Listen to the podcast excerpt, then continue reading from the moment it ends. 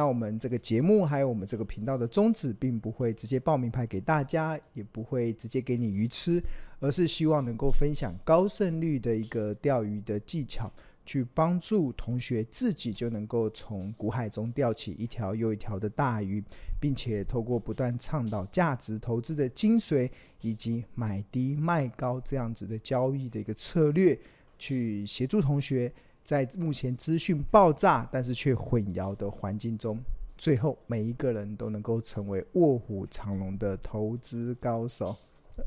过去这一个礼拜，大家都还好吗？哇，这个不知道大家最近的心情是如何啦？那那我相信，其实呃，如果你在过去这这这些日子以来，其实有在追踪我们这个，不管是我们的 YT 频道，或者是你有支持我们的商品，不管是头家日报或者是标股金 APP 的这些用户的话，那你应该可以感受到最近的行情真的会让呃同学非常的开心，对啊，很多的股票真的都一档一档的呃喷出，那那也让整个今年的绩效慢慢的在扶摇直上。那我相信今年是一个蛮不错，在兔来运转的一年呐，所以我觉得今年大家好好把握这个行情，因为现在我认为现在目前的行情还在半信半疑中，它还有机会持续的成长。当很多投资人都不相信台股这一波这么强势的一个多头能够持续多久的时候，那很多时候行情总会在半信半疑中持续的成长。啊啊！关于台股的一些看法，其实我就留在留到明天四月二十号，我们投资家日报的日报同学会来跟大家来进一步的分析。那在这个今年是兔年嘛，那目前其实，在台股来到了万五甚至逼近万六的过程中，我们要怎么去寻找兔来运转的一些好股票？那我会在明天的。日报同学会中跟大家分享，所以你只要是订购我们两百四十份《投资家日报》的订户，你明天都可以免费的获得这个参加实体。我们这是采取实体跟线上直播的两种方式，所以我还蛮期待的，明天可以跟很多的同学见面的话。我们一般我们的日报同学会一年会举办两次嘛，那通常上半年会在四月举办，那下半年通常会在八月举办。那每一次的这个日报同学会，因为有实体的，那我还蛮期待的，跟大家可以呃见面，然后去因应每一年不同的行情。我记得有一年，像二零二零年的时候，那时候的日报同学会啊，那个其实我觉得那个同学会比较像是加油打气会，对，因为那时候二零二零年，当时我们四月举办日报同学会的时候，那那时候台股三月份还正经历了这个新冠疫情刚爆发时候的那个的恐慌性卖压。那二零二零年的三月，台股曾经最低一路的。跌从一万一、一万二跌到了八五二三，哇！当大家陷入绝望的时候，我们在当年度的四月份举办日报同学会，哇！我相信那次的日报同学会有参加的同学应该很有收获，非常有收获，因为我们在这个大家都极度恐慌的时候，我告诉大家带着钢盔要往前冲。对啊，那我觉得那那那一年的日报同学会。其实创造了很多经典的案例。那当然，今年我们看到了，今年是兔年，这个兔来运转的这样子的一个一个内容，其实我觉得也大家可以感受到。像目前真的，我从过去这一两个月以来，不断告诉大家，台股处处是黄金，真的好多好的股票。我每天应该我说，我从今年以来，二零二三年一月份以来，我就在好在我的直播中。不断的告诉大家，哇，今年我真的好忙，因为太多的好股票可以选择，因为有非常多的标的都经历过二零二二年这样子的空头的洗礼之后，股价都来到了低位阶。那来到了低位阶，其实你在投资上你就可以赢在起跑点。那这时候你只要再抓住一些产业的一些趋势，那在这样子的情况之下，相信都有不错的获利的条的条件。好，那我们这帮同学会其实惯例是在台北举办啊。那台中的话，去年我们有到台中去，我记得我们好像在呃有有一场在台中，那比较像是我们跟台中的朋友跟台中的订户一个呃一个互动的一个一个活动。那所以我们看看今年有没有机会再到台中或者是到高雄去，我觉得都是呃可以去安排的。好，那那我们。重新，我们来回到今天的主题啊。我们今天的主题叫做“投资送分题”。我觉得今年真的，二零二三年的投资真的看到好多的机会，不不止股票市场很多机会，甚至在投资市场中，其实我也看到了很多。其实你只要稍微有用功一点的投资人，其实你会感受到，其实现在目前市场到处充斥的送分题，对吧？这个送分题的意思就是，你只要掌握了，基本上你把时间拉长，应该都会有一些不错的一些呃报酬可以去做期待。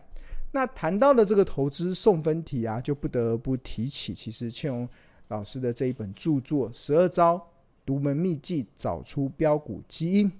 呃，这本大家一定要买哦，这是一个非常重要，就把很多的我在投资上的精髓都融入到了这本书，还有我。第一本著作就是，呃，是呃，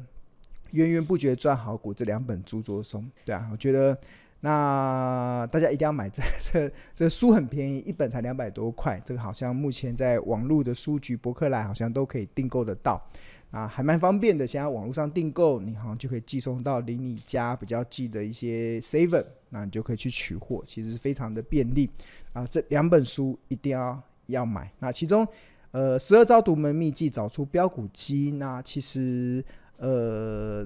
中其中的第二招啊，其实这也是我过去为什么我这从今年以来会这么忙碌的原因，就是我发现台股中有非常多的股票都出现了月 K D 在低档黄金交叉，那月 K D 在低档黄金交叉，其实可以协助我们去抓住。一个族群或者是一个标的投资标的的一个起涨点的一个一个契机啦。那这个同学可以把这本书的一些内容可以好好的再重新的看。那谈到了月 K D 指标啊，其实这也是我一个很重要的一个原则啦，就是我告诉大家，其实当你觉得我不知道大家今年以来的获利是如何啦，那我们相信。呃，我自己是还不错啦，我觉得像今年的获利已经创了这几年来的一个，如果以三月份，你现在来到四月份嘛，这个水准来看的话，应该还蛮开心的，真的，我觉得很丰很丰厚，对吧？那也蛮开心的，我在今年今年以来的这样子的一个耕耘，其实都有一些收获。那很多时候啊，其实投资这件事情啊，大家不要想得太复杂，不要搞得太复杂。那因为我常常有讲一句话，就是投资啊，越简单越会赚，对啊，投资越简单越会赚。你不要搞太多太复杂的东西，你只要聚焦一些有用的一些可以去帮助你判断呃一些时机点的这些指标的话，其实你保持简单，基本上你就可以创造出一个不错的效益。那保持简单这件事非常重要。那其中。我过去跟大家分享的这个月 K D 指标啊，其实它有两大妙用嘛。第一个，其实它是可以，它具有一个所谓的高胜率的买低卖高这样子的一个策略。那这个高胜率，我既然叫高胜率，其实它就不代表是百分之百哦。那我们就整个大数据的统计来讲，大概胜率大概在六成到七成左右。那这个换言之，一百次出现月 K D 指标在低档黄金交叉的一个。呃呃，应该说结果，那进场去做投资，大概会有六七十次会以赚钱出场。大家不要觉得六七十六六十 percent 到七十 percent 是一个很低的胜率，这个如果以技术分析来讲，算是很高的胜率哦。就是我们我跑过非常多呃技术分析的一些策略，那呃月 K D 指标算是少数能够。在大数据的统计中，能够超过六成以上的，那当然，在这样子的一个策略，其实如果你能够长期执行下去，它不只可以提供这个买低卖高的这样子的一个交易的参考依据，它更能够帮助你晋升为股市一个赢家的行列。那除了买低卖高的这样策略之外，还有一个很重要的，就是不要小看族群性的意义，尤其当你有观察到一个族群。他们相关的指标个股开始出现族群性的月 K D 在低档黄金交叉，或者是族群性月 K D 在高档死亡交叉的时候，那它所代表的是整个趋势，整个这个族群转空或者是转多一个非常重要的讯号。那屡试不爽，在过去这几年来，我不断的在很多的节目，甚至在我的直播中跟大家分享，从面板到航运。到 ABF 载板，甚至到金融，其实我为什么都能够常常会在一些重要的转折点提醒大家：诶，面板股好像要开始走跌了，呃，航运股好像要开始走跌了，ABF 载板好像要开始走跌了，或者是金融股好像要开始走弱了。那其实很大的关键就是，呃，除了基本面的原因之外，还有一个我也观察到族群性出现了高档的死亡交叉。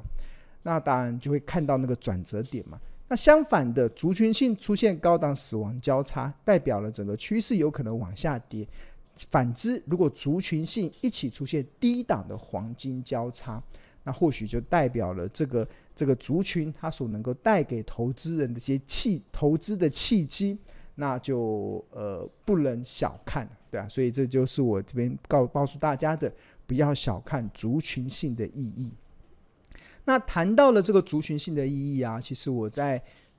每个月的时候，其实我都会去整理这个呃月 K D 指标在低档出现黄金交叉的标的，那月 K D 指标在高档出现死亡交叉的标的。那除了整理一些我可能我有兴趣的标的之外，那我印象很深刻的是，在去年的十一月的时候，去年十一月三十号的时候，其实我当时在整理台股的这个债券型 ETF 的时候啊，我也看到了一个蛮让我眼睛为之一亮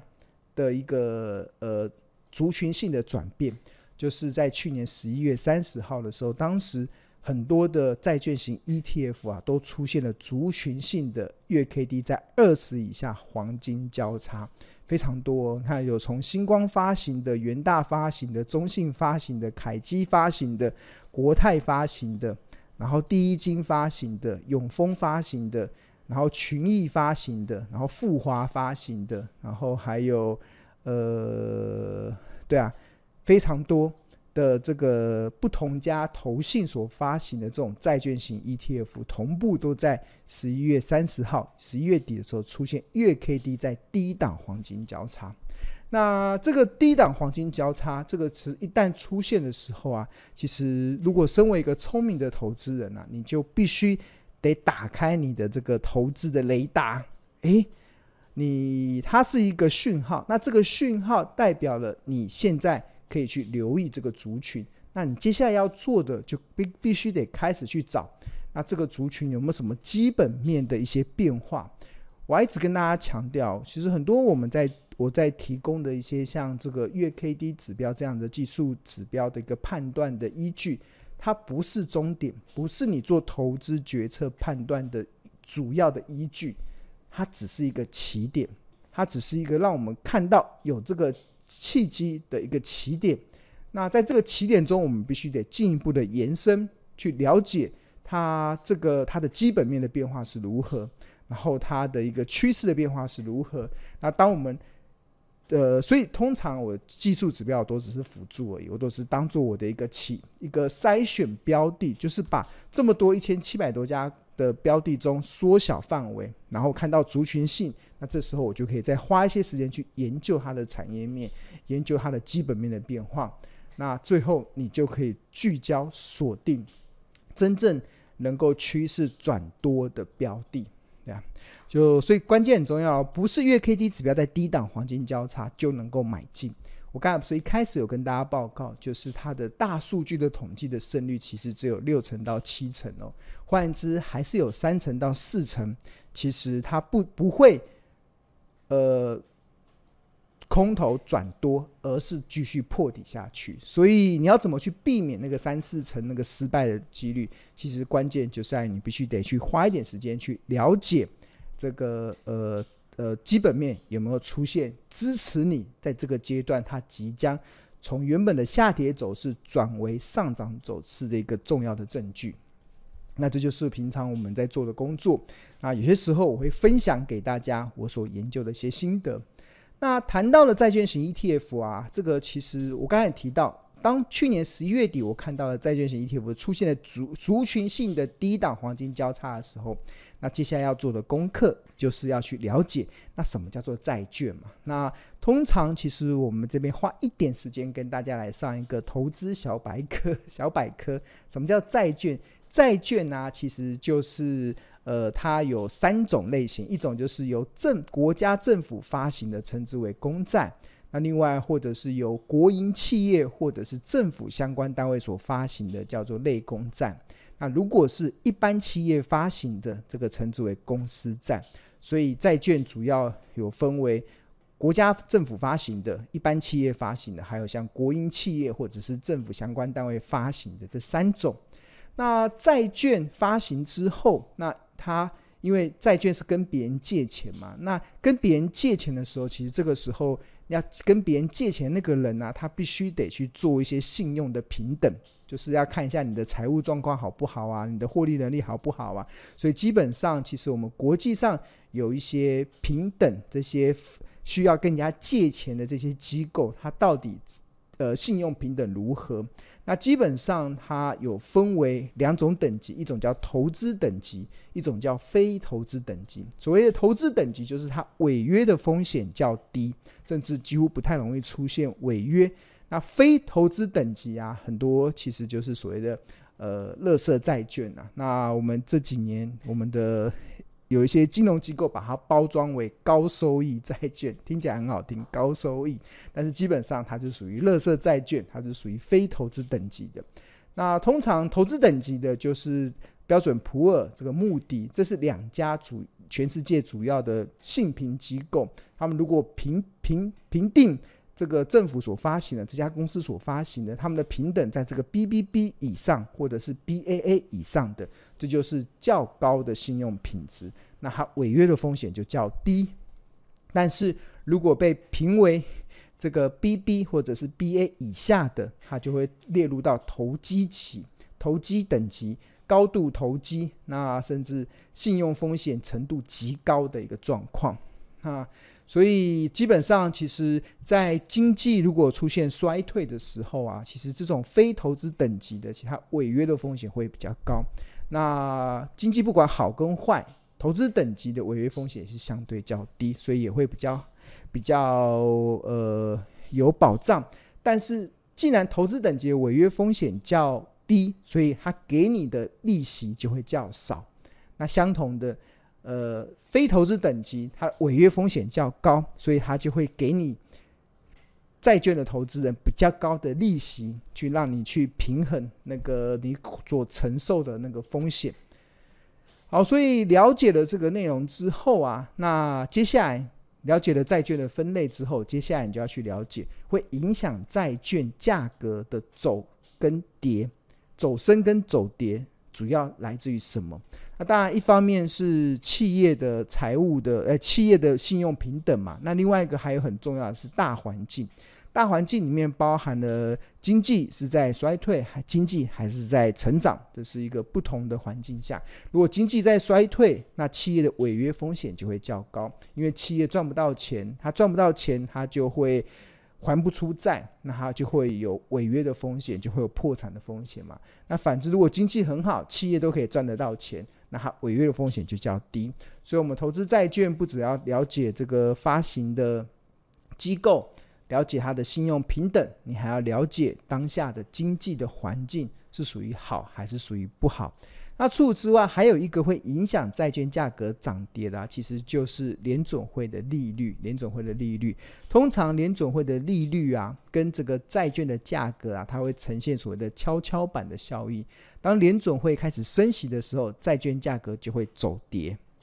就像去年这一年以来，联准会它暴力升息了十九码，那债券价格就会开始很疯狂的在往下走跌，那就是呈现跷跷板嘛。但是反观，如果联总会有一天它不升息了，它甚至开始降息了，那债券的价格它就会开始往上走升。当债券价格往上走升的时候，那投资人就有机会可以赚到价差。这所谓的价差，其实就是那个买进跟卖出那个价格的差异嘛。比如说你买了一档债券型 ETF，它可能是三十五块买，然后它涨到四十五块，那四十五减三十五，那个十块钱就是你的价差的部分。那这个价差怎么容易怎么会来？很多时候都来自于大环境。尤其是利率，联总会的利率，它开始不但不升息，它甚至开始降息，所造成那个跷跷板那个效应所形成的债券价格的走升。那这是第一个。那那债券的报债券的获利，除了这个价差之外，那另外还有个利息的收入嘛。那目前现在目前看起来，普遍的债券的利息的收入大概都有四到五趴，这个是呃蛮不错的一个呃呃收益性。那谈到了。联总会的这个利率啊，我们就不得不去看目前这个呃，他们目前的政策的动向是如何。那要了解联总会还会升息到多少，那庆农习惯会去看这个所谓的联总会他们十八位成员的决策意向的点阵图。这个点阵图最新公布的是在今年的三月二十二号。他们公布了，那每一个点啊，就代表了每一位联总会的官员，他们倾向于要到的利率的一个目标。那一共有十八位成员，所以就会有十八个点。那主席如果分数一样的话，其实由主席来决定最后的利率的政策。那根据这个呃三月二十三月二十号的这个联准会的决策意向的点阵图来看的话，其实。呃，十位的成员目前啊，这只有二零二三、二零二四跟二零二五年。那二零二三年目前已经有十位成员啊，就点点点这边有看到十个成员，他们已经支持今年的利率的终极目标是五趴到五点二五趴。所以换言之，如果以这个三月二十三号这个联准会的利率已经升到四点七五到五趴来看，累计升息十九把来看的话，那今年大概顶多再升息个一码，可能就进入到。呃，巅峰呃，进进入到尾尾声了。然后，那呃，值得注意的其实就是二零二四年。当我们注意到二零二四年这些点阵图，它已经开始往下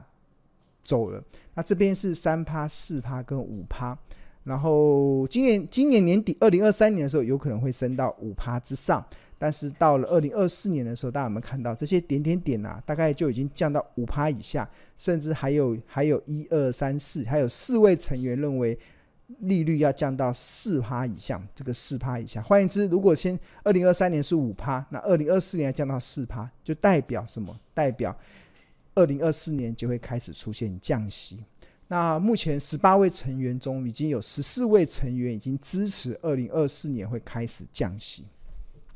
所以这个内容其实就会告诉我们一个很重要的一个投资的讯息，其实就是呃，现在投资债券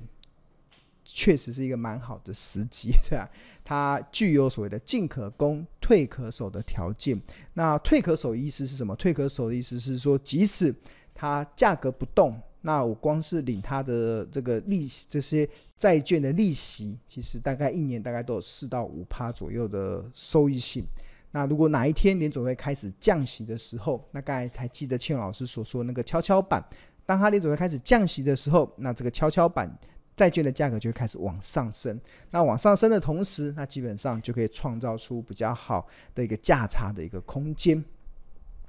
那我们这边有稍微统计了一下啦，就是当联总会它升息进入尾声，然后甚至开始降息的时候。债券投资啊，我们是以这个投资等级的债券投资，你投资一年后、投资两年后、投资三年后的报酬率，其实会呈现不蛮让人眼睛为之一亮的一个结果。那如果你是投资，那债券有分为短的天期、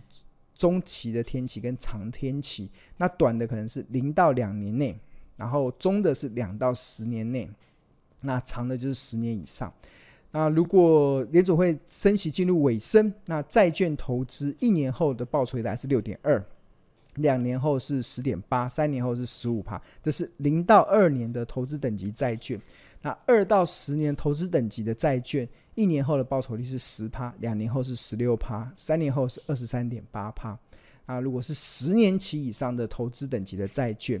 那一年后的报酬率是十五趴，两年后是二十七趴，那三年后是四十趴，哇，对啊，那所以目前看起来，其实在这个阶段，其实如果投资长天期的，然后如果你把投资的时间放到三年以上，然后再搭配联准会一旦出现降息的一个政策的时候，那应该会获得不错的收益性，所以我才会投才会说现在投资债券确实是一个呃投资上的一个送分题啦。投资不过因为债券的报酬啊，其实是没有不像股票这么的剧烈，对啊，我刚才讲那个最大的报酬也是三年四十趴，对啊，我觉得投资股市的投资人根本很很少想要追求三年四十趴，大家都想要追求。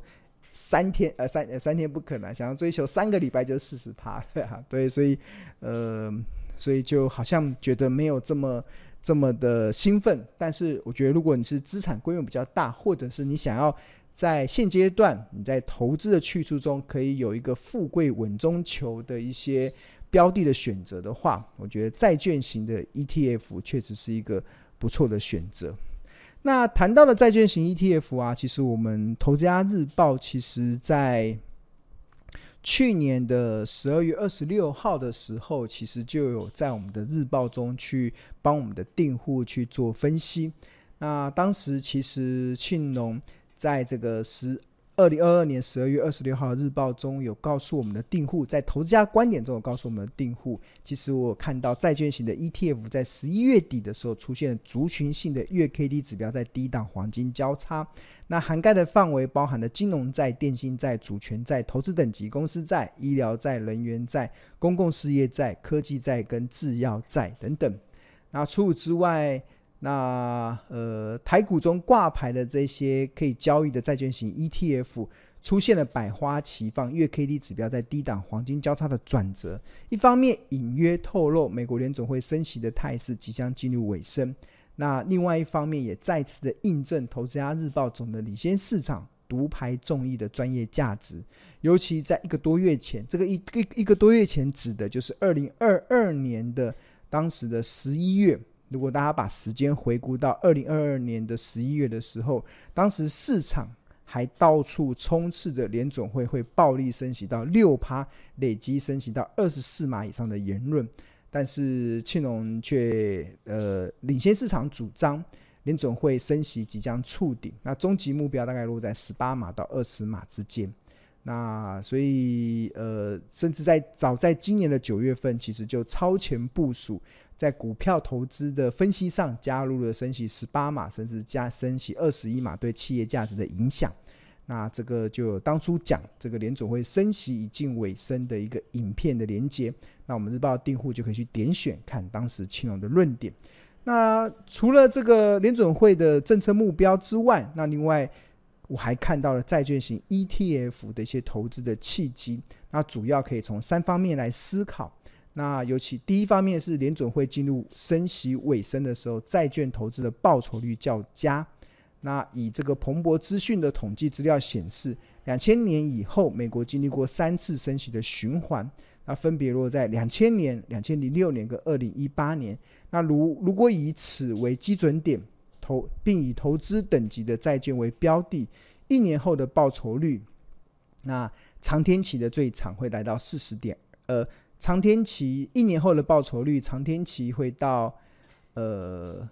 一年后的报酬率，短天期的是六点二，中天期的是十趴，长天期的十五点六。那如果把时间拉长到三年以后，这种长天期的甚至可以来到四十点二趴。所以从这个上述的统计分布来看的话，可以可以得出一个结论：二零二三年联准会一旦进入升息的循环。不管是短天期、中天期还是长天期的债券，后续都会一有一定程度的涨幅。那其中十年以上的长天期的债券报酬率最佳，甚至优于短天期的债券报酬两到三倍之多。那这边有整理。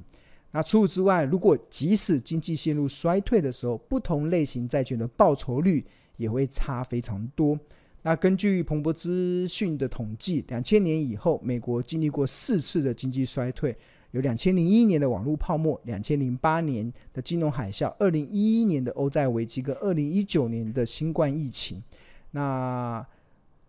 二零零一年网屋泡沫期间，乐色债的报酬率是一点三，新兴市场债报酬率是负的零点九，投资等级的是六点四趴。那两千零八年金融海啸时间，那乐色债是负的三点八，新兴市场值二点二，投资等级还有九点三。那二零一一年欧债危机的时候，乐色债是负的四点七，然后新兴市场债是负的一点八，投资等级的是正的二点五。那二零二零年新冠疫情期间，乐乐色债的报酬率是负的六点二，那新兴市场债是负的一点一点九，那投资等级还是有五点二，所以可以从这个债券的这个各类型债券在经历四次经济衰退所呈现的报酬率来看呢、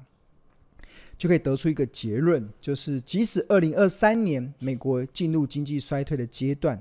那乐色债跟新兴债还是有很高的机会出现负报酬，不过投资等级债就还是可以维持一定的报酬率。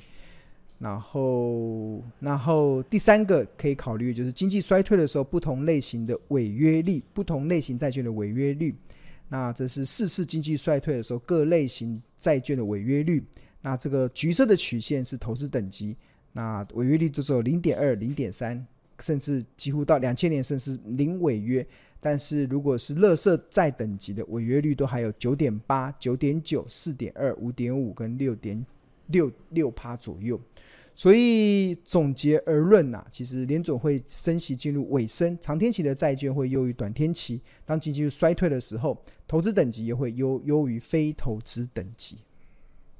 OK，好，这就是快速的跟大家来讲解，就是呃现阶段呢、啊，我觉得在。追求这个富贵稳中求的时候，这些债券型 ETF 提供了一些不错的这个选择，是不错的选择。OK，好，那同学如果对于订购呃《头家日报》有兴趣的话，那你可以扫描这个 QR code，然后就可以进入到这个订购的网页。那我们每份只要四十元。然后或者你可以在上班时间拨打订购专线零二二五一零八八八八。那我们投资家日报每天有四大的核心内容，包含投资家观点，那有一些总经大盘产业趋势一些观察，比如说我在前一边的日报中有跟大家解读诶联总会的升息的状况，然后债券的投资是如何。